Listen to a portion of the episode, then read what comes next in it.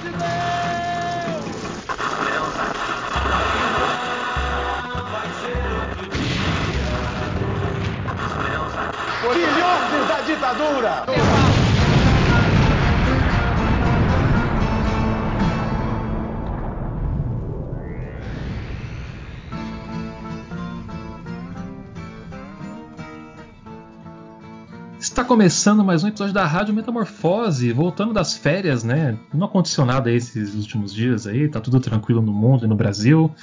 É... Mas voltando das férias aí, sou eu, camarada Hidalgo, novamente aqui o seu host, aquele, aquela voz semanal que está sempre aqui agraciando os ouvidos de vocês.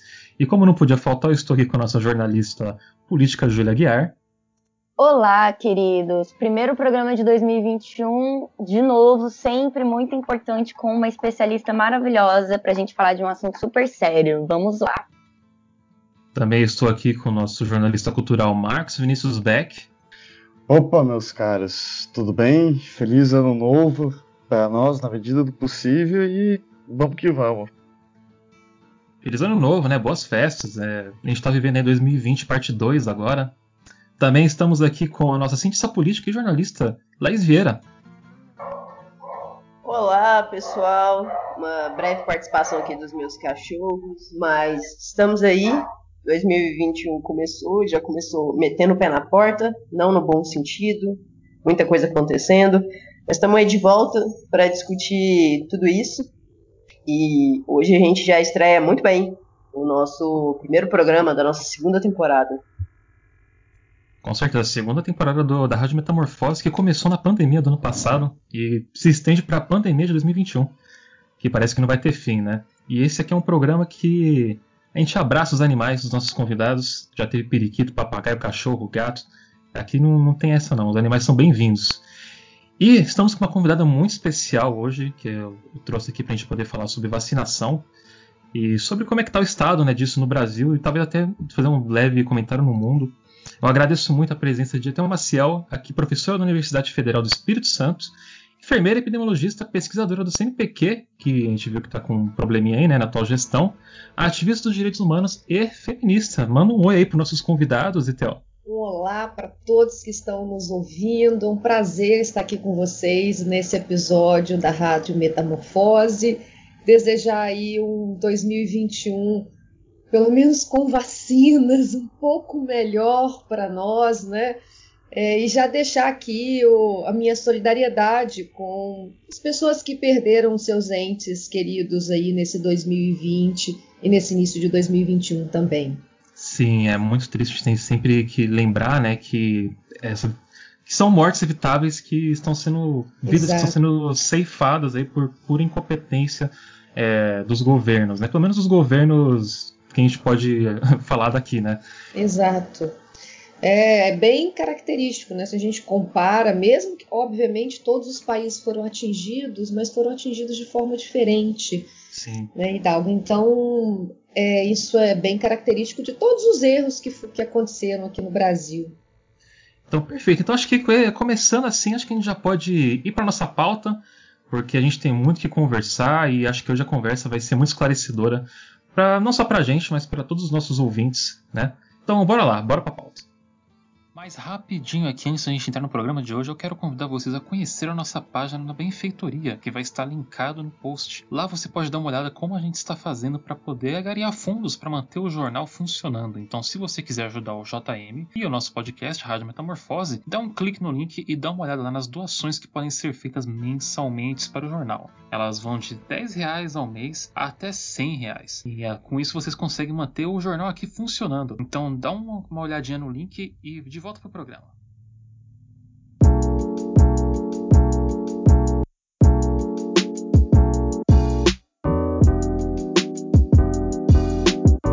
Eu quero começar aqui abrindo com uma pergunta, Etel, porque uma coisa que rolou essa semana, que as pessoas já estão meio que, né, meio que brocochôs, meio tristes, mas também felizes, pelo menos as mais, as mais informadas, que é a vacina do Butantan, da Sinovac, que foi dito que tem 78% de eficácia, as pessoas pouco confusas com isso. Ainda já não porque ela tem 78% de eficácia. Eu imagino que a Naja, que está no Butantan, está muito triste com essa notícia, né, que as pessoas não estão entendendo né, essa, da eficácia da vacina.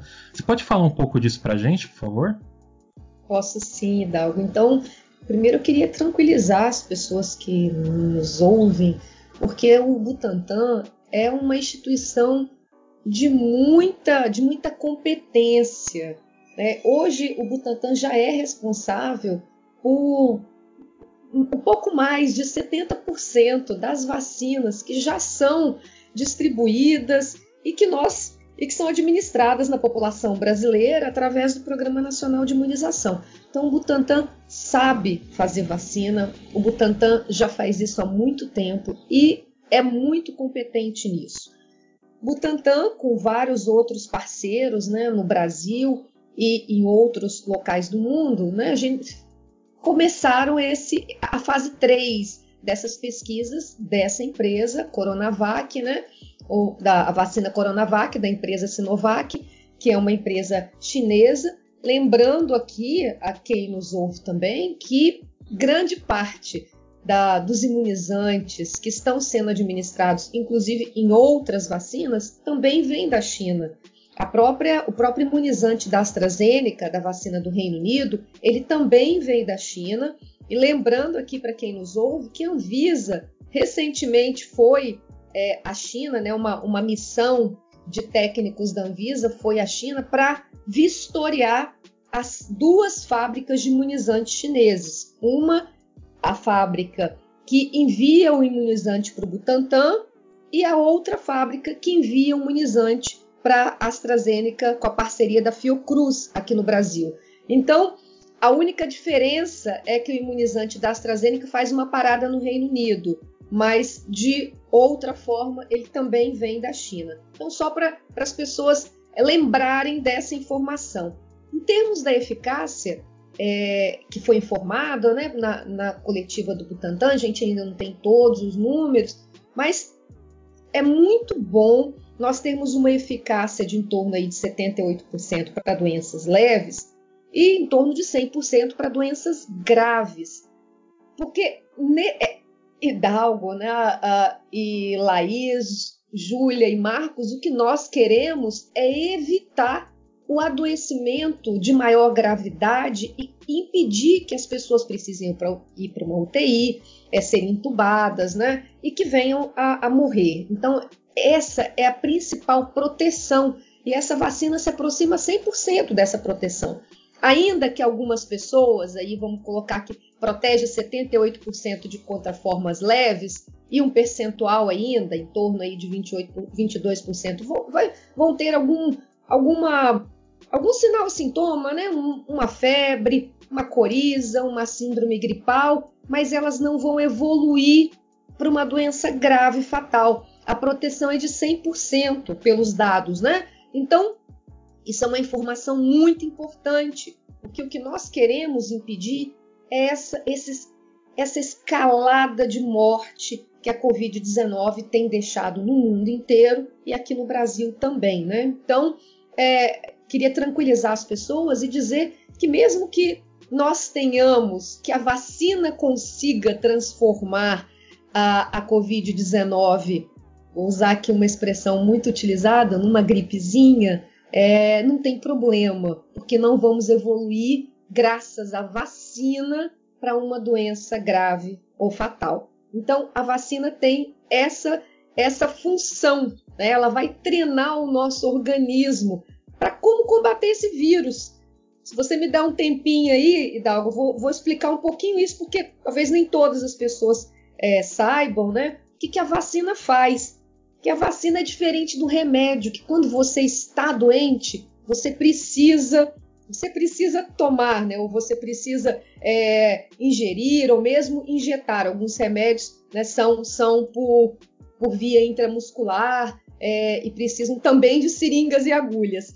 Mas a, a vacina é uma estratégia de prevenção. É antes que a gente fique doente. E a função dela a vacina é como se fosse um retrato falado. Eu tenho usado essa, essa ideia para as pessoas entenderem. É como se a gente, o, o organismo morto, né, o vírus, vamos colocar inativado, não é morto, mas para as pessoas entenderem é, é, é, uma inativação, é como se ele tivesse morto. A gente vai mostrar para o nosso organismo como é que é esse vírus, como é que é a estrutura dele e como que o nosso sistema imunológico, o nosso sistema de defesa vai agir quando ele encontrar esse agressor. É isso que a vacina faz. A vacina treina o nosso sistema imunológico. E aí, quando a gente encontra o vírus, o vírus que a gente chama de selvagem, né? O vírus que não foi é, não foi inativado, não foi atenuado, o vírus uh, que alguém está doente está contaminando outras pessoas e eu entro em contato com esse vírus, o meu organismo já reconhece esse agressor e já sabe como combater. Então é isso que a vacina faz. Vacina não transforma ninguém em jacaré, vacina não muda DNA, ela só ensina. É como se ela chegasse lá no nosso sistema de defesa e dissesse assim: ó, o inimigo é esse aqui e você ataca desse jeito. Então, uma espécie de um retrato falado. É só isso que a vacina faz. Professor, é muito esclarecedor é, essa fala sua e realmente tranquiliza muito saber essas informações. Mas infelizmente isso ainda não é realidade, né? É, a população ainda não tem data prevista para ser totalmente vacinada e tudo. E esse final de ano foi muito complicado porque a gente viu muitas pessoas se aglomerando em festas de família, mas principalmente viajando e, e pessoas jovens, né? A juventude, inclusive, que se diz progressista, né? É, pessoas ali entre 20 e 30, 35 anos, viajando para lugares, é, cidades do interior, cidades pequenas, do litoral e, e cidades com é, pontos turísticos naturais, né? E são cidades que não têm aparato de saúde pública para receber nem a própria população para os casos graves de coronavírus. E a gente viu muitas dessas pessoas indo para esses lugares. Qual o impacto que isso pode ter? Tá certo fazer isso? É o momento de viajar? Você pode explicar um pouco isso para gente? Acho que você tocou num ponto bastante sensível, porque nós vimos é, muitas imagens, imagens muito tristes, né? Se nós pensarmos que estamos no meio de uma pandemia com muitas mortes e além das mortes, é preciso que a gente diga para as pessoas que muitas, muitas pessoas que conseguiram sair do hospital, que conseguiram é, preservar sua vida, elas saíram com muitas sequelas. E nós vamos ter pessoas que vão ter uh, prejuízo para o resto da vida. Algumas pessoas, e eu tenho inclusive colegas profissionais de saúde, que não conseguem sequer subir uma escada. Então, assim, gente, é muito grave. Algumas pessoas estão ficando com sequelas e nós não sabemos ainda por quanto tempo. Se vai ser por toda a vida da pessoa, nós ainda não sabemos disso. É uma doença que só tem um ano. Então, vimos muitos jovens se aglomerando nessas festas. É, infelizmente, imagens né, que circularam o Brasil todo não tem nem um lugar e nem outro que foi menor ou maior. A gente viu assim, de forma infelizmente bastante homogênea, os jovens se, se aglomerando é, em, em festas, né, no, no, no, final do ano. Nós vamos colher, né, nos próximos, nas próximas semanas, o resultado dessas aglomerações, porque em geral essa doença, como a gente aprendeu, né, ao longo desse ano, ela demora aproximadamente uma semana para o número de casos aumentar. Se a gente fizer uma ação hoje, né? Hoje eu fiz uma festa, aglomerei, coloquei aqui 300 pessoas. Daqui a uma semana eu começo a ver o número de casos aumentar fruto dessa da transmissão nesse local. Duas semanas eu começo a refletir aumento de casos de internação. E em torno de três semanas eu começo a ter impacto nas mortes. Então, em geral, esse é o tempo que a pandemia tem, tem, tem caminhado né, em todos os lugares do mundo. As mortes a gente demora um pouco mais para ver o reflexo, porque algumas pessoas ficam muito tempo né, internadas. E é uma característica, inclusive, dessa doença. A gente tem ficado com uma ocupação de leitos de UTI por, por um tempo longo, e aí você não consegue ter a liberação daquele leito para acolher né, outra pessoa que precisa. Então, é preciso que a gente. É, é, a gente eu acho que a gente está lutando bravamente para levar as informações para esse grupo de pessoas. E esse, essa a possibilidade que vocês têm, né, aqui através da, da rádio, ela é muito importante porque acaba chegando nesse segmento né, mais jovem que, que, que pode ser sensibilizado para entender que esse não é o momento da gente aglomerar. E nós já estamos vendo ali uma luzinha no fim do túnel, né? A vacina está chegando. Então vamos, vamos ficar tentar tentar ficar com as nossas medidas de prevenção, é, evitar aglomeração, ficar em distanciamento físico um pouco mais de tempo, para que a gente possa preservar as vidas. Porque ainda que nós não tenhamos muitas mortes nessa faixa etária, né, faixa etária mais, mais jovem, e aí vou colocar abaixo de 30 anos, é, essas pessoas elas estão sendo responsáveis em todos os lugares do mundo por manter o vírus circulando, porque elas se infectam, têm poucos sintomas, acabam circulando em transporte coletivo, nos locais de trabalho e inclusive em festas, né? É, e transmitindo para pessoas que podem ter uma doença muito grave e morrer. Então fica aqui a nossa, mais uma vez, a, a nossa tentativa de sensibilizar esse grupo que está nessa faixa etária para que evite, evite essas aglomerações. A vacina já está chegando, vamos segurar um pouco mais. Daqui a pouco a gente vai poder novamente, né, assim que a gente controlar esse vírus. O vírus ainda está circulando e de forma muito acelerada. É, e assim, é, infelizmente, né, a gente tem essa situação aí, responsabilidade de muitas pessoas ainda, né? E infelizmente também a gente recentemente chegou ao número de 200 mil mortes. Só que a gente também sabe que ao longo desses meses de pandemia houve-se uma discussão muito grande por conta da subnotificação de dados. É, então, é, eu queria saber, é, esse número pode ser maior? Ele é maior? Como Ele que anda ser. essa questão da, da subnotificação de dados atualmente? Ele pode ser muito maior. Nós, em geral, nós vamos conseguir saber isso melhor e eu estou falando em geral, olhando as, as, pandemias anteriores e as epidemias também, é, nós conseguimos ver isso com, com, mais certeza depois que a gente conseguir controlar a pandemia. Vou dar um exemplo aqui do que aconteceu na pandemia de 2009, que talvez vocês, vocês quem, quem está nos ouvindo, é, se lembre. Em 2009, nós tivemos aquela a primeira pandemia do século 21 e foi a pandemia da gripe suína. Né? Nós tivemos, uh, foi uma mutação que aconteceu é, em, em, suínos, né, nos porcos, e no México aconteceu uma mutação que mudou a, a, o vírus, né, o H1N1, e ele ficou muito transmissível e muito mais letal.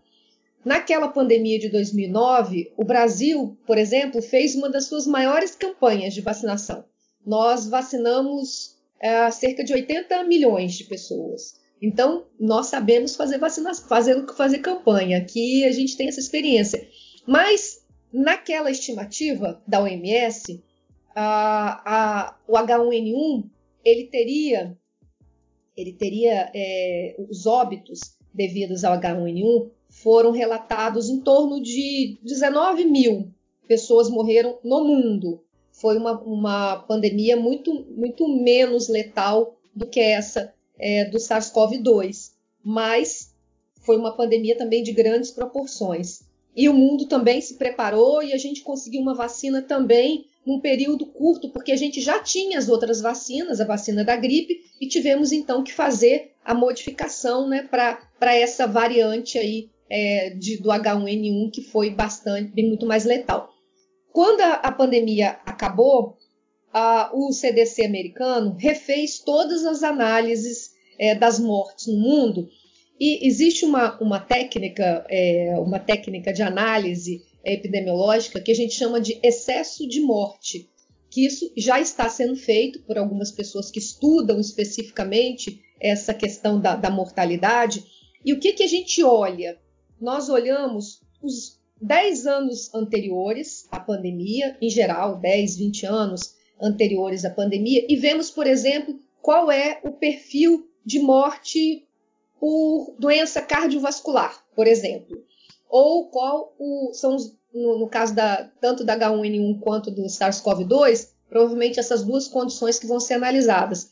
Morte por falência cardiorrespiratória, né, por algum problema respiratório ou algum problema cardiovascular. Então, a gente olha isso 10, 20 anos atrás e vê a média. É, quantas pessoas morriam por ano? E aí, tudo que é acima disso, no ano de 2020, no ano da pandemia e provavelmente no ano de 2021, ele deve ser atribuído à pandemia. Então, a gente tem técnica para fazer isso e isso vai ser feito e provavelmente esses números serão corrigidos e nós teremos muito mais mortes, porque Inclusive, nós temos visto muitas pessoas jovens, muito semelhante também com o que aconteceu na pandemia de H1N1, as pessoas mais jovens morreram de doença cardiovascular. Então, as pessoas morriam de infarto, mas na verdade o infarto era devido ao vírus. Então, é isso aí que depois nós vamos ter que fazer todas as correções de análise e elas serão feitas. Provavelmente o número é muito maior, mas a gente só consegue ver isso com, com certeza depois que passa né, é, essa pandemia, para que a gente possa analisar os números de uma forma melhor. Mas certamente nós temos muito mais mortes que nós temos agora. Na pandemia, quando foi na de H1, quando foi corrigido, é, a, a, o número oficial era 19 mil mortes e o número calculado depois, com todas as mortes que não foram colocadas no atestado de óbito, né, H1N1, mas que eram devido a ela, ao vírus chegaram em torno de 280 mil mortes. Então, uma diferença bastante significativa, né? De 19 mil para 280 mil. Então, a gente acredita que, que a ordem, no mínimo de 10 vezes aí, é possível que, que, que esteja acontecendo. É, professora, é, a gente viu, né, essa semana uma coletiva, eu diria que é, chegou às raias da bizarrice, assim, uhum. o, o, nosso ministro da saúde, que é, é um, dito como especialista em logística, mas aí fica o questionamento como é que ele vai distribuir um produto que sequer é, temos ainda concretamente, né? E assim, a, a, a coletiva foi um, um, uma, uma, barbaridade atrás da outra. Primeiro, ele atacou a imprensa, é de costume no governo é, federal, é, dizendo que a imprensa não pode interpretar os fatos e apenas relatar. Eu não sei o que ele quis dizer com isso. E aí também é, houve nesse governo uma, uma tentativa de, de menosprezar a vacina, de tentar, de certo modo, sabotar os insumos, assim.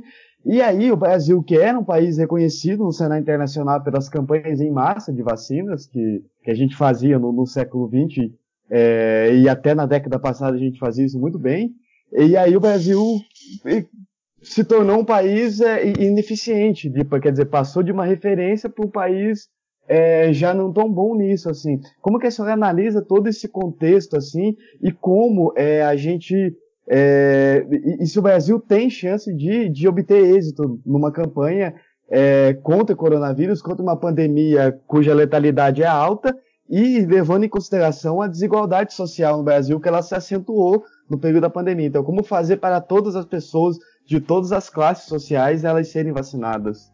Então, Marcos, um, eu vejo a, essa campanha de desinformação do próprio governo como um dos nossos grandes erros no combate dessa, dessa pandemia. Não só agora, né, desde o início nós, nós temos enfrentado isso, é, os ataques à imprensa, à ciência, têm sido constantes, eles só se acirraram uh, um pouco mais agora, é, porque de fato nós temos é, vacinas e, e, nós podemos, poderíamos né, é, começar de uma forma é, um pouco mais, mais célere, né, mais rápida essa campanha, e parece que, que as coisas estão um pouco mais acirradas com essa campanha de desinformação e de ataque à imprensa.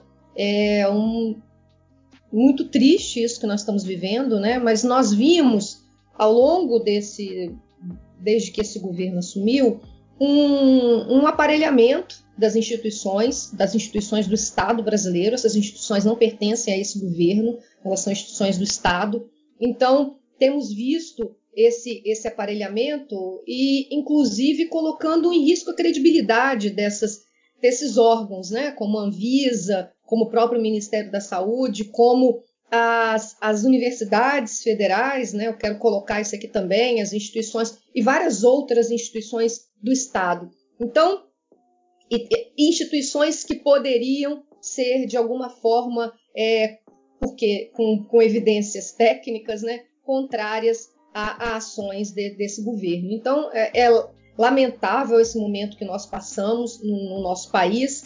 É, temos visto uma, uma politização é, enorme. É, o governo, essa coletiva especificamente que você menciona do ministro, é difícil até a gente qualificar, né? Assim, não, não saberia nem dizer, porque é, é de um. é muito primário, né? É, é de uma, um amadorismo que realmente envergonha a, a, capacidade que nós temos, a capacidade técnica, inclusive, do Ministério da Saúde, de conduzir grandes campanhas. O Ministério e o Programa Nacional de Imunização tem técnicos excelentes, pessoas que sabem como fazer.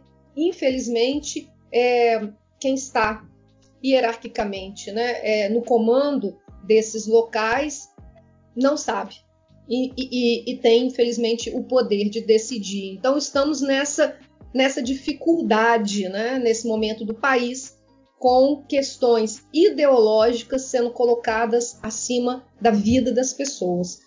É, é muito é triste, lastimável esse momento que estamos vivendo, mas nós, acho que a imprensa livre, né, os, o, os pesquisadores das instituições públicas que nesse momento é, se colocam de forma independente, é, dessa forma que estamos fazendo aqui, dizendo é, o que está errado, dizendo e, e, precisamos dizer isso, precisamos resistir, informar as pessoas que o que está sendo feito é errado não se pode colocar é, politização, não se pode colocar. E, e aí, política, todos nós temos a nossa a nossa o que nós acreditamos e todas as nossas ações são políticas. Agora, o uso o uso que está sendo feito das instituições públicas para para meios políticos, isso é algo muito ruim, né? Então a gente espera e nós vamos continuar aqui falando, né, Marcos,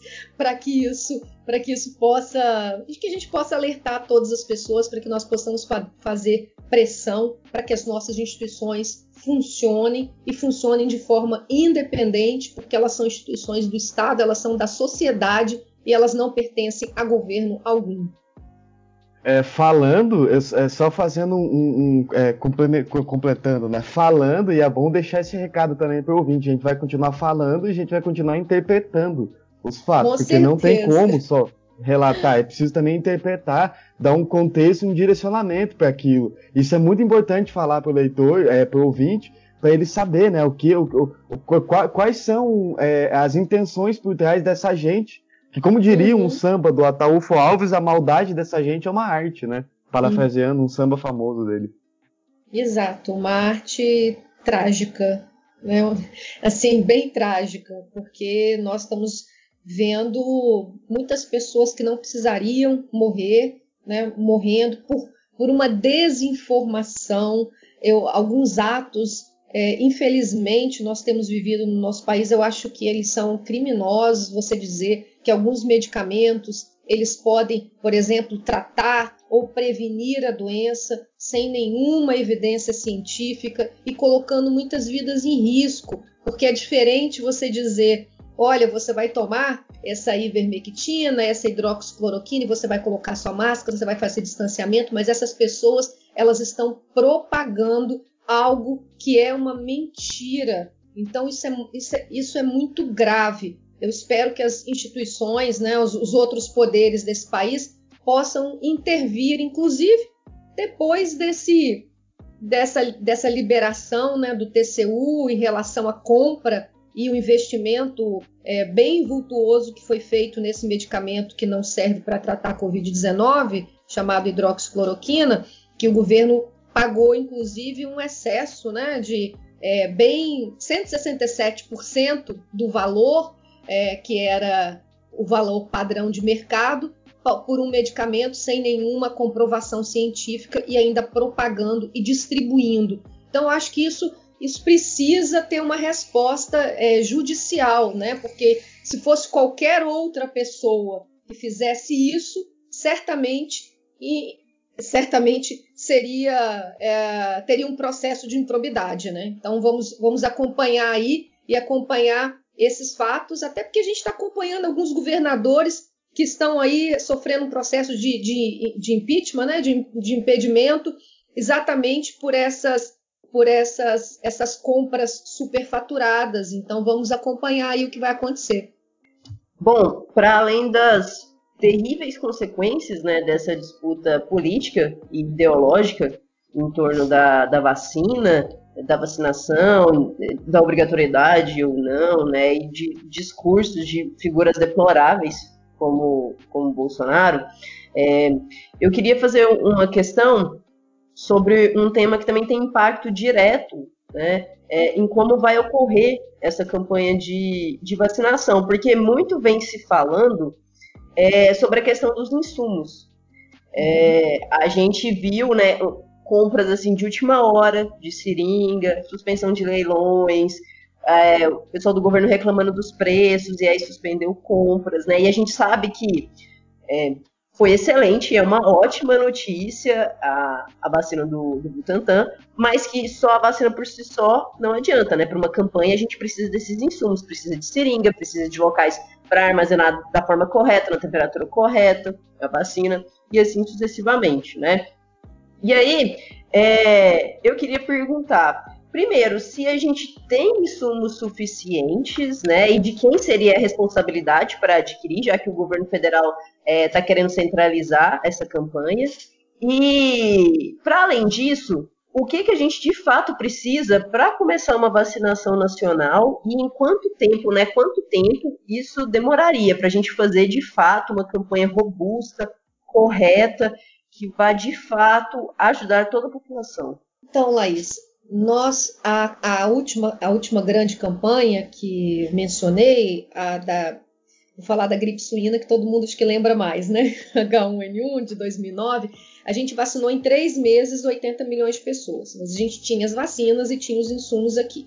Agora a gente precisaria vacinar em torno de 150 milhões é, para a gente atingir aquela imunidade coletiva em torno de 70% é, da, da, da, população brasileira. Lembrando que a gente não tem dados é, evidências científicas, né, os, os, ensaios clínicos de fase 3, eles incluíram muito tardiamente crianças e adolescentes menores de 16 anos. Então a gente não tem dados dessa, nessa faixa etária ainda de eficácia e segurança. Então esse grupo vai ficar fora da vacinação. É, por enquanto, né? A, a, os, a Moderna, a AstraZeneca, alguns ensaios clínicos incluíram crianças, mas a gente ainda não tem esses resultados. Eles ainda estão em acompanhamento. Então devemos ter aí provavelmente até junho, julho, devemos ter os resultados desses estudos que incluíram, incluíram crianças, mas agora não temos. Então esse grupo estaria fora e a gente precisaria é, vacinar em torno de 150 milhões. A ideia do governo, pelo ritmo de produção e porque ele não se planejou para negociar com outras empresas, então hoje a gente só conta com as vacinas da, que vão ser produzidas pela Fiocruz. Lembrando que a gente não tem vacina produzida ainda, a Fiocruz vai iniciar né, a produção e até o primeiro semestre a Fiocruz diz que pode entregar 100 milhões, então até primeiro semestre. Não sabemos ainda exatamente esse cronograma porque o governo não falou. É, e temos as vacinas da Coronavac, que tem uma promessa aí de 40 milhões de produção um pouco mais de 40 milhões nesse primeiro momento aí, no primeiro semestre. Então, provavelmente, considerando que tudo dê certo e que a gente tem essas 150 milhões de doses, a gente poderia vacinar nesse primeiro semestre com uma, uma grande organização, né? É, porque as doses vão ter que ser produzidas e distribuídas na hora que elas estiverem sendo finalizada a sua produção. Então, vai exigir uma, uma logística, esse nome que está bem é, sendo falado aí entre nós, vai exigir uma logística muito, muito, muito bem é, azeitada, né? muito bem organizada para isso dar certo em seis meses. É, em relação às seringas que você, você me perguntou, o Ministério assinou esse acordo com a AstraZeneca, Oxford, Fiocruz, no dia 31 de julho. Então, nesse dia, e é, é, obviamente todos nós que eu, eu, sou servidora pública, todos nós que temos assim uma ideia de como a burocracia funciona, para ele ter assinado dia 31, esse contrato já, já tinha passado pelos setores, né, antes disso. Mas vamos colocar dia 31 como a data.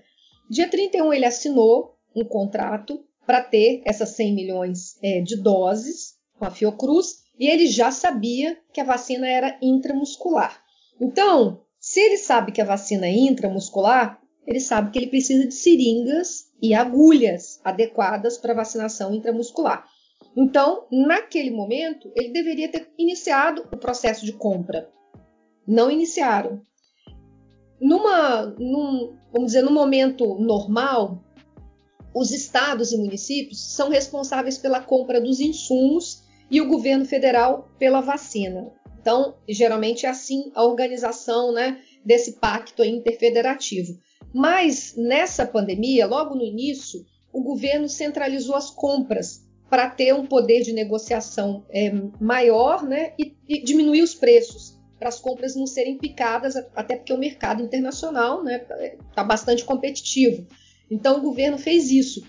Se ele fez isso e os estados, então, né, se desobrigaram de comprar, ele teria que ter comprado. Ele não fez a parte dele. Alguns estados, observando a paralisação do governo, fizeram as suas próprias compras para a campanha da Covid-19. Vou dar um exemplo aqui do meu estado, Espírito Santo. O Espírito Santo comprou é, a, todas as seringas e agulhas, então, para a campanha, porque viu que o governo não estava fazendo. Então, lá em junho, eles compraram, quando o governo deveria ter comprado. Agora, o governo é, tenta dizer que o preço está muito caro e ele não vai pagar. Aí vamos, vamos analisar. Um governo que fez uma, uma compra de 167% por um medicamento que não, não, não vale nada, não tem comprovação para essa doença, ele eliminou o pregão de uma seringa que, que ele pediu, né? 13 centavos e a empresa é, só vendia por 22 centavos essa ordem de coisas que nós estamos falando. Então, você, a gente não consegue entender e pela, pelas contas que a gente faz, né? Essa compra toda das 300 milhões de seringas com agulha, elas dariam em torno aí de entre 60 e 70 milhões, o que é absolutamente nada para o Ministério da Saúde e para a preservação das vidas, né, que a gente precisa. Então, é nesse estado de coisas que estamos. Ou seja, traduzindo, a gente tem que tirar o governo e botar um outro governo no lugar, porque dependendo do que a gente tem agora, a gente não vai se vacinar esse ano ainda. Porque quem está fazendo esse esforço são os estados, né, praticamente. Professora, é, uma coisa que está sendo discutida no, no, Brasil, né, que parece que é só no Brasil que está sendo discutido por completa inépcia do governo e inércia dele, né, por, parece ser um projeto, inclusive, é a compra dos institutos particulares de vacinas, né? ou seja, o, o, a tal da vacina privada. E o, como isso acaba impactando a vacinação pelo próprio SUS, né? Que seria fazer essa campanha nacional de vacinação quando você tem essa vacina privada, que estaria criando uma fila para quem tem dinheiro para pagar pela vacina e completamente não alcançando qual seria o objetivo de uma vacinação numa pandemia, que seria a imunização é, de todos, né? Como que é essa questão dessa vacina privada? Então, é, Hidalgo, não. Vamos, tem várias questões, a gente pode analisar de vários ângulos, né? Tem o, o problema ético, tem o problema da saúde pública, tem o problema da, da, da competição desigual, né? Então, vou, vou começar dizendo assim: não, não há em, em princípio, né, nenhum problema. Da, nós temos no Brasil, é, as, as clínicas privadas comercializam vacinas, isso é algo que acontece e acontece em vários outros locais do mundo. Isso não é um problema em si. Mas isso é um problema quando você está no meio de uma pandemia. Isso é um problema. Porque você precisa de uma coordenação. E aí eu vou falar dos problemas operacionais primeiro. Você precisa de uma coordenação centralizada, nacional, porque essas vacinas em uso emergencial ou em, em, em uso permanente, elas terminaram a fase 3, que a gente chama, ou estão aí em, em, finalização dos estudos de fase 3, mas nós temos o que nós chamamos de fase 4, que é quando o produto já está no mercado e é necessário uma farmacovigilância. A gente precisa saber quem vacinou, quando vacinou, se teve algum efeito, é, para onde essa pessoa foi encaminhada. É, a gente tem que notificar esses casos de eventos adversos pós-vacinais. Então, tudo isso exige um sistema organizado e centralizado para que a gente possa entender o que está acontecendo. Isso acontece em todos os medicamentos, em todas as vacinas. A gente tem esse período que a gente chama de, de fase 4, é fase pós-market, é quando o produto já está no mercado e a gente precisa fazer essa vigilância, tá? Porque uma coisa é você testar o, o, né, um produto em 14 mil voluntários, 30 mil voluntários. Outra coisa é você ter é, milhões de pessoas é, recebendo o produto e que você precisa organizar o fluxo de informação, o fluxo de atendimento, se houver alguma necessidade. Nós estamos acompanhando administração das vacinas ao redor do mundo e vendo que é, é, é, é, são, até o momento, os, efeitos, os eventos adversos pós-vacinais são muito pequenos, mas eles existem e precisam ser monitorados, e isso é papel do Estado. Então, no meio de uma pandemia, seria um, completamente desaconselhado que você tivesse, e eu até falo isso, mesmo os estados fazendo campanhas independentes, ou o sistema privado é, in, sendo incluído e não fazendo essa, essa parte toda de monitoramento, de informação é, que a gente precisa nesse momento. Isso seria uma, um desastre no Brasil. Nós já sabemos também, ainda do ponto de vista operacional, que quando você tem que pagar, e geralmente nas clínicas privadas você paga por dose, então você paga a primeira dose você paga a segunda dose.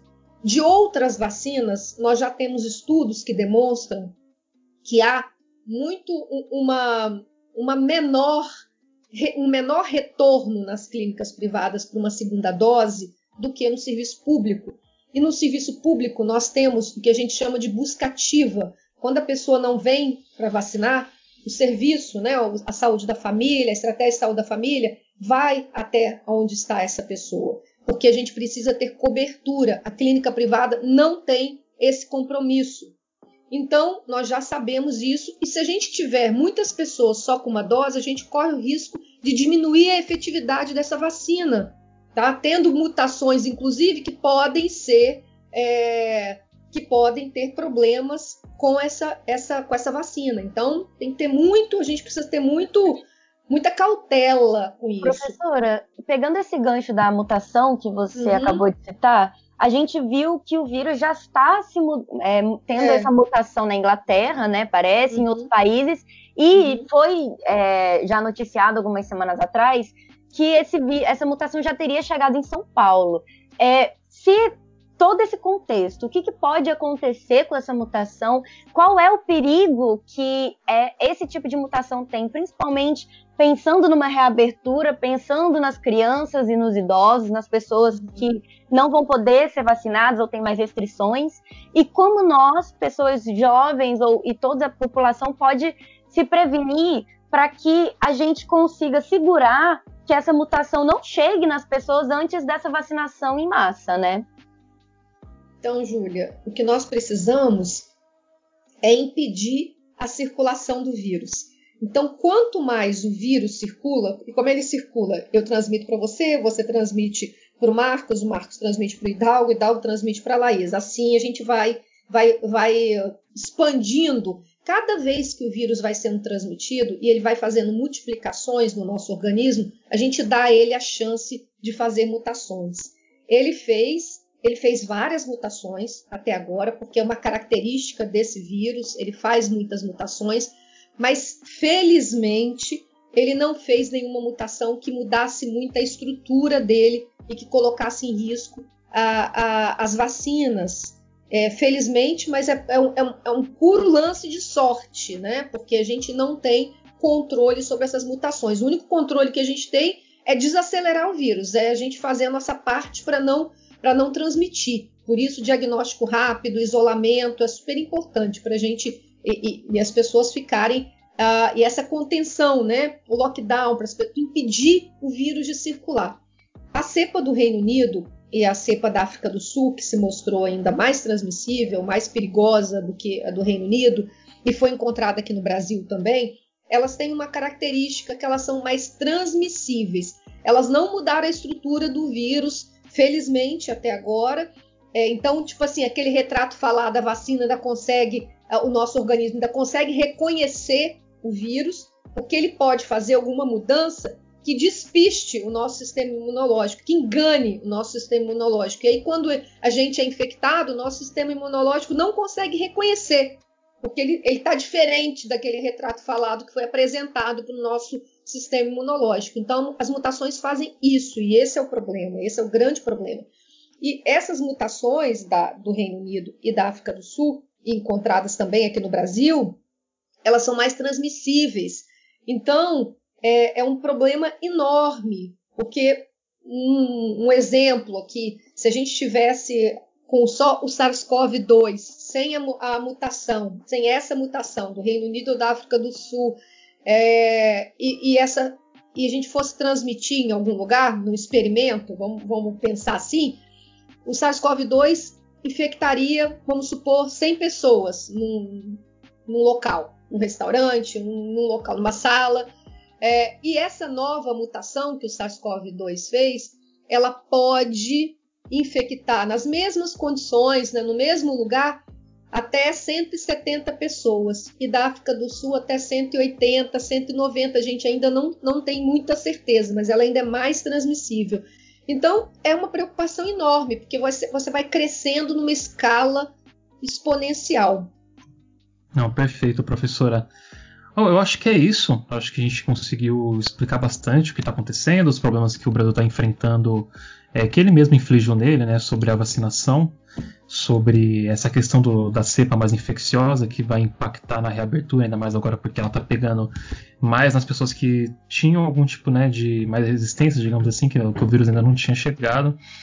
E essa questão da vacinação privada que acaba tirando a prioridade né, do, da vacinação pelo SUS e criando uma fila para as pessoas que têm dinheiro né, para poder fazer uhum. a vacinação e não as pessoas que precisam ser imunizadas porque isso acaba sendo uma coisa meio individualista, né? É pensando no meu, e agora que esse 1% está vacinado, voltem a trabalhar e não importa quantos estão morrendo, né? Ainda mais porque quem mais está afetando essa pandemia são as populações mais carentes, os mais pobres. Então acho que é isso, professora. Muito obrigado por participar do, do programa de hoje. Eu acho que a gente conseguiu esclarecer bastante coisa. É, quer deixar um recadinho sobre as suas redes sociais, onde as pessoas podem te encontrar e ver o seu trabalho? Então, Hidalgo, queria agradecer Marcos, Laís, Júlia, você pelo convite, é, dizer que vocês me encontram no, em todas as redes, é, é Etel Maciel, E-T-H-E-L Maciel. É, vocês, a gente vai, pode, pode conversar né, pelas redes sociais, uh, Hidalgo e todo o grupo aí da Rádio Metamorfose. Eu queria agradecer Dizer também para quem nos ouve que, mesmo quando a gente iniciar a nossa campanha, até que a gente atinja aquela imunidade coletiva, que nós estamos calculando em torno de 70% da população, nós ainda vamos precisar é, continuar com as nossas medidas de prevenção. Então, o distanciamento físico, a máscara, a utilização do álcool em gel, né, a lavagem das mãos. Então, ainda vamos precisar fazer tudo isso até que a gente atinja essa imunidade coletiva, até que mais pessoas sejam vacinadas. E eu queria aqui fazer um apelo, terminar é, aqui a minha essa minha participação com um apelo para que nós vamos começar pelos grupos prioritários.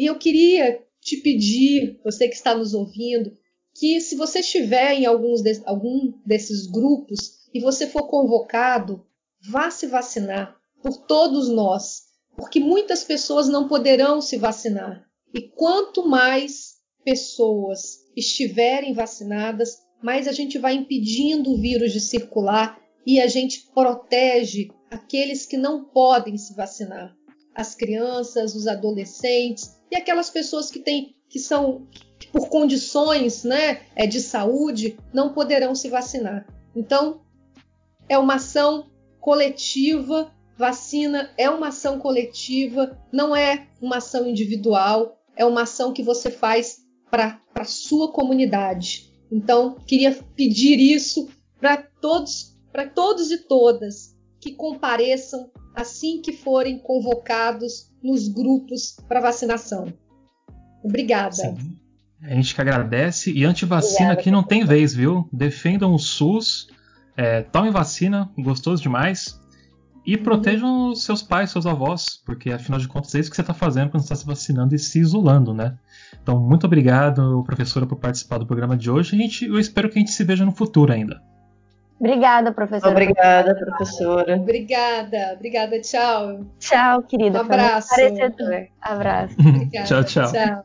Bom, gente, depois de um programa falando sobre vacinação e que ela não vai transformar você num jacaré, infelizmente, né? Eu estava já ansioso por esse efeito adverso da vacina. Vamos para o nosso botequim que, né, começou o ano. A gente tem muito que conversar, voltamos das nossas férias, então bora lá.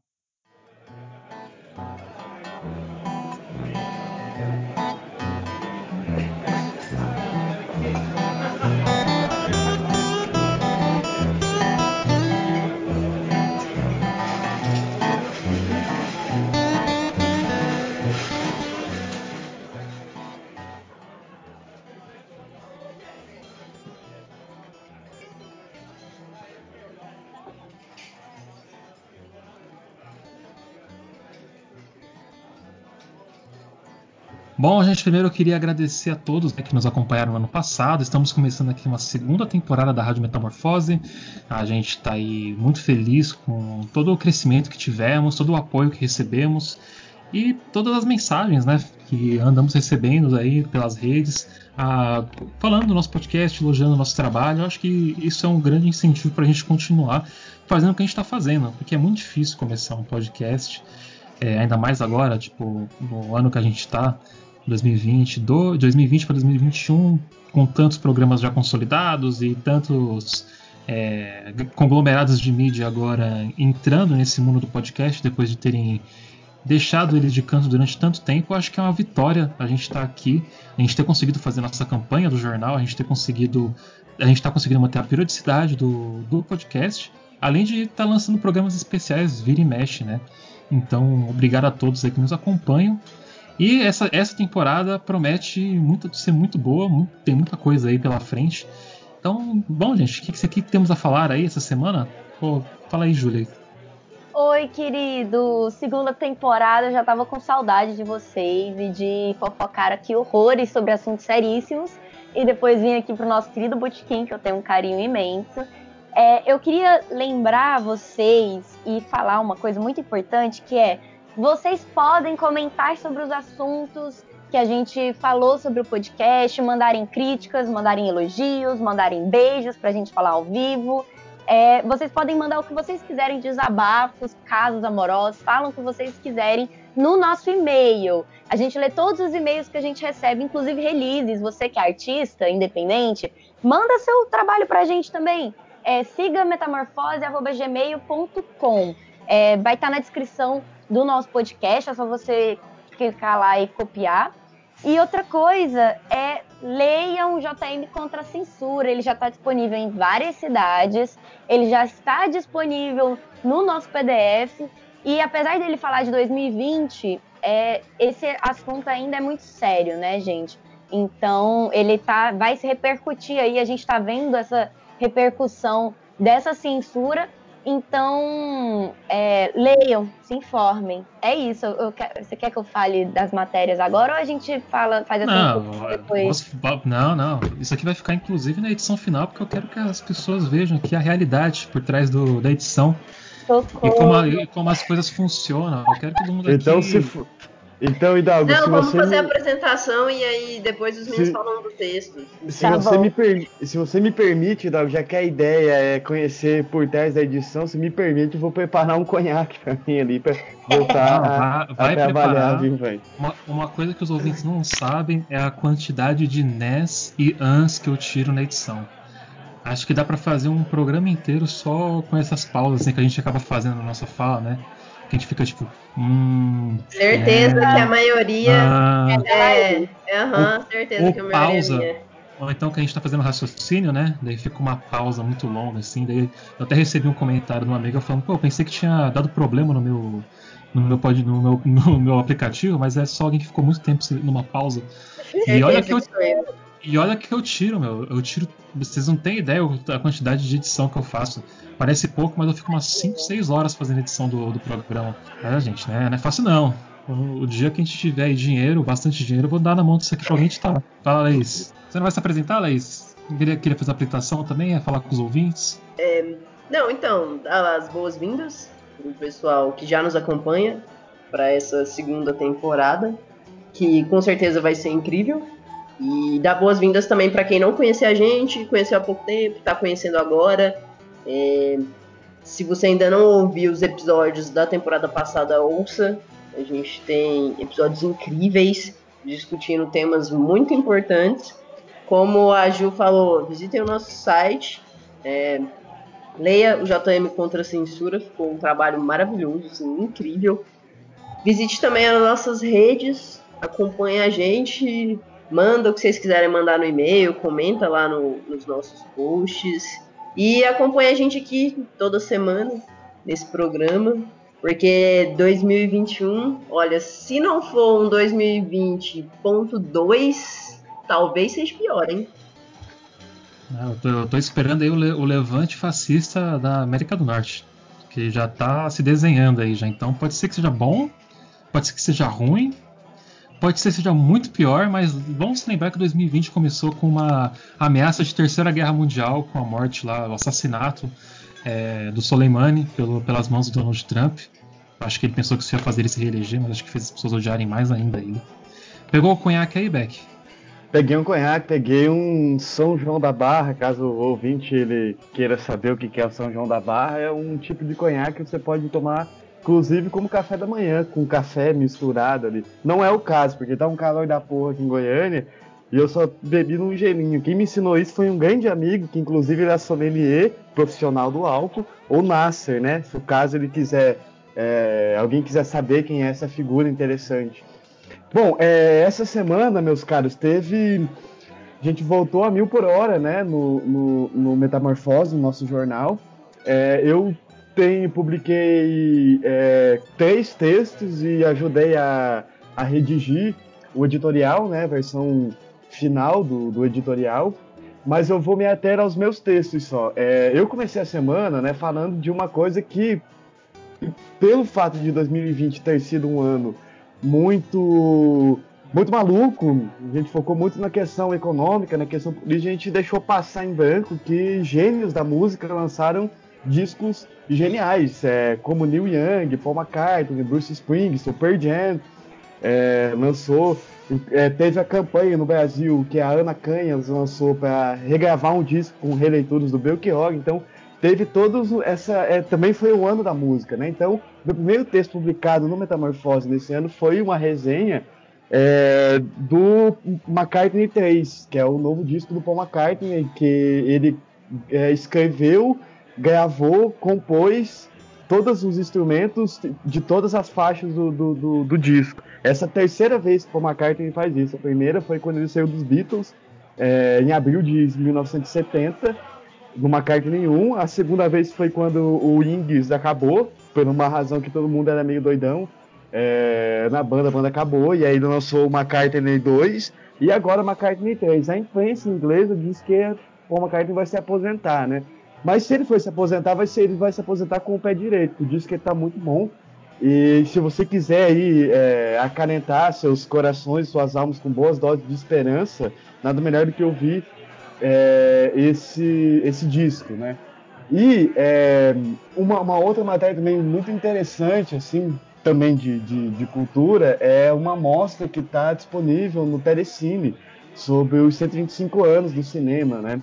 E aí tem toda, toda filmes de mestres do cinema, de vários períodos históricos. Tem uma mostra destinada às mulheres é, cineastas também que ajudaram a moldar a história, do, a, a linguagem cinematográfica tal como nós conhecemos e que ao longo das décadas foi foram deixadas de lado pela bibliografia hegemônica, né? Então é muito interessante essa mostra está disponível no, no, no Telecine. Para assinar o Telecine custa 40 contos, assim, a gente assina muito streaming hoje em dia, a maioria dos streamings, na boa, são, são catálogos fracos, incluindo Netflix.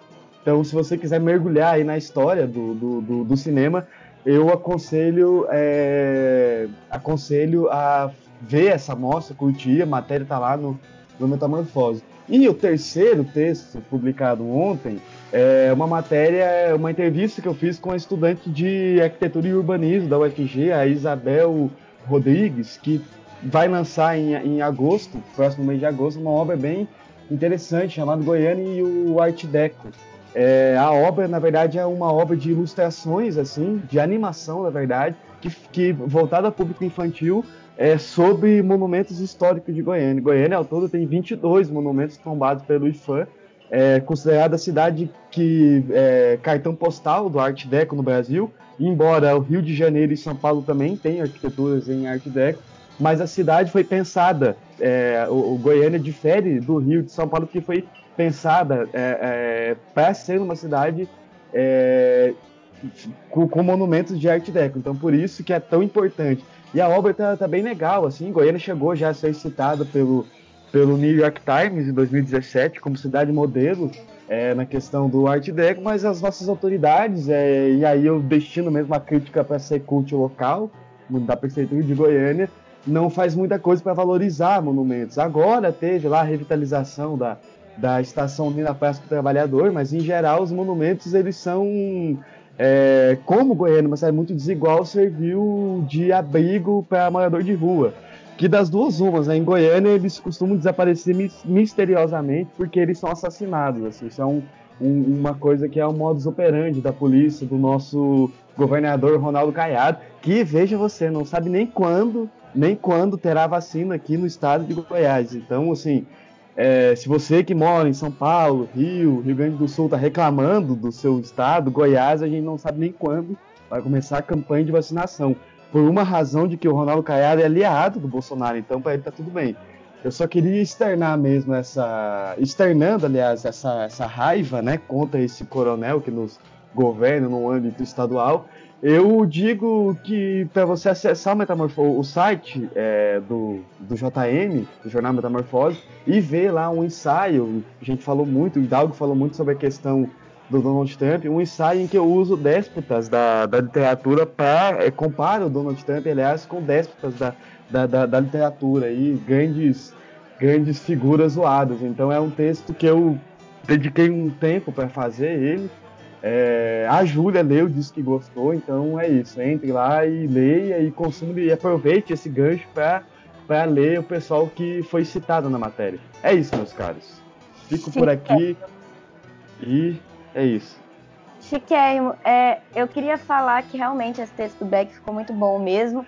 Ele saiu no sábado, no dia que a gente está gravando esse programa. E bem, vamos às matérias, né, queridos? Porque a gente voltou de férias com o dedo no cu e gritaria, né, meus anjos? Como sempre. 2021 é 2020.2. E como expressar essa raiva se não com poesia em prosa? Eu queria dizer que o Doce Viagem teve o seu primeiro texto do ano já publicado nessa segunda-feira passada.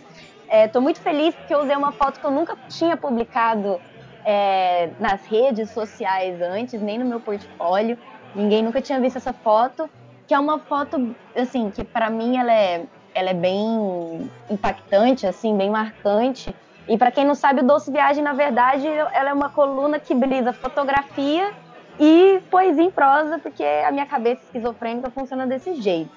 E é uma, uma foto que é, é meio que um autorretrato numa antiga prisão escravagista do século XVIII no interior da Bahia, gente. Nossa, eu acho que ela representa muito bem o que a gente viveu ano passado e o que a gente está vivendo esse ano. É, mas como é poesia e é fotografia é arte, então pelo menos acho que vocês vão gostar. É, falando de uma outra matéria que eu assinei sozinha, eu queria falar de um assunto muito importante também, gente, que poucas pessoas no campo progressista estão falando sobre esse assunto, então você precisa pegar e ler essa matéria, que eu dou todo o contexto mastigado para as pessoas entenderem o que está rolando, que é e os 56 pedidos de impeachment. Essa é uma matéria bem política institucional. O que, que acontece? Está tendo votação para presidente da Câmara dos Deputados e presidente da Câmara do Senado. Essa matéria em específico é focada no Congresso Nacional, né, no, na Câmara dos Deputados, que está numa dicotomia entre Baleia Rossi, do MDB, e o Arthur Lira, do Progressistas, que é o candidato do Bolsonaro. Só que existe um problema muito sério, e fazendo um breve comentário aqui, de um dado que está na matéria, que ano passado, em 2020, o Baleia Rossi, que é o candidato, entre muitas aspas, da oposição, ele votou a favor das pautas bolsonaristas em 80% das vezes. Mais ainda, inclusive, do que o Arthur Lira em 2019 e em 2020. Então, assim, é um assunto muito preocupante. E para fechar com chave de ouro, a gente publicou o nosso primeiro editorial, que é assinado pela equipe do Jornal Metamorfose. A gente decidiu que todo domingo vai sair editorial, que é a opinião do jornal, opinião da, do veículo, né? E assinado por todos nós semanalmente. Saiu já o primeiro, que é a nossa, foi o nosso primeiro texto, digamos assim, né, do jornal, A Miséria de Ser Brasileiro.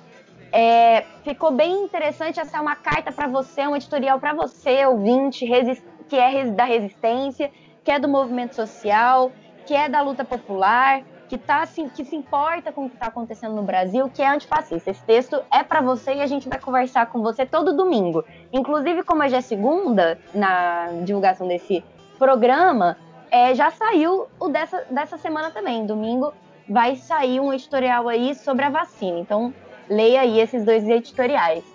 E nossa, falei demais, é isso. Passa a bola. É, eu queria sugerir também os nossos ouvintes e leitores o artigo de opinião que saiu lá no, no site, né? Intitulado Um Presidente Macabro, que é do Francisco Celso Calmon, que é lá do canal Pororoca. Inclusive, a gente do jornal já participou de uma live lá, vão lá no canal conferir. Mas aí no texto, o Francisco vai falar né, sobre esse, esse sadismo, esse prazer de incitar o horror né, no, no Bolsonaro traz um texto bastante interessante, com referências históricas e tal. Além de você encontrar lá também disponibilizado a live do pessoal do canal, onde eles vão fazer um balanço né, de 2020 e vão reprisar a entrevista que eles fizeram com a ex-presidente Dilma. Então confere lá também, tá bastante interessante. Bom demais isso, na verdade. E acho que esse negócio que a, que a Ju falou, né, do Arthur Lira e do Baleia, o Baleia Rossi, eu lembro dele, mano. Ele sempre, ele sempre tava aí, né? Aparecendo. É, essa é a frente ampla, né? Que estão o tempo inteiro falando. Que é essa é a frente ampla que a mídia liberal quer. E, é, e uma coisa que eu me pergunto também é, tipo, que, que, se a gente tá precisando de uma frente ampla, essa galera que tá lá agora no, no Congresso estão fazendo o quê?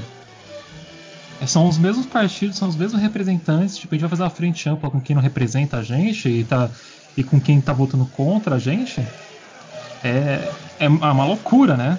Eu, eu, isso não me desce nunca. É só, eu acho que é só entregar nossas pautas na mão de quem não tá nem aí com elas.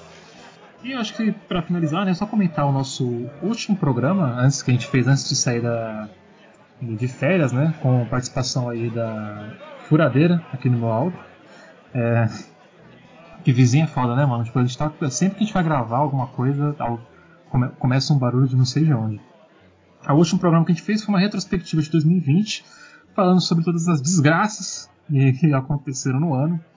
Então acho que vale muito a pena ir lá ouvir, porque é um programa, acho que um pouco mais é, descontraído nosso, a gente não tá tão preso assim que a gente tá sem convidado, né? Então a gente tá mais falando assim a nosso bel prazer. Bom, gente, para finalizar o programa, né, como já ficou meio que de tradição minha, eu quero encerrar com uma fala de um revolucionário africano, Thomas Sankara, que foi com ele. Ele é o, ele é o brabo. Ele é o cara que vacinou uma nação inteira quando ninguém conseguiu. Camaradas, não há verdadeira revolução social sem a libertação das mulheres. Que meus olhos nunca vejam e meus pés nunca me levem a uma sociedade onde metade das pessoas são mantidas em silêncio. Eu ouço o rugido do silêncio das mulheres, sinto o estrondo da tempestade delas e sinto a fúria da revolta delas. Até semana que vem! Estalo Podcasts.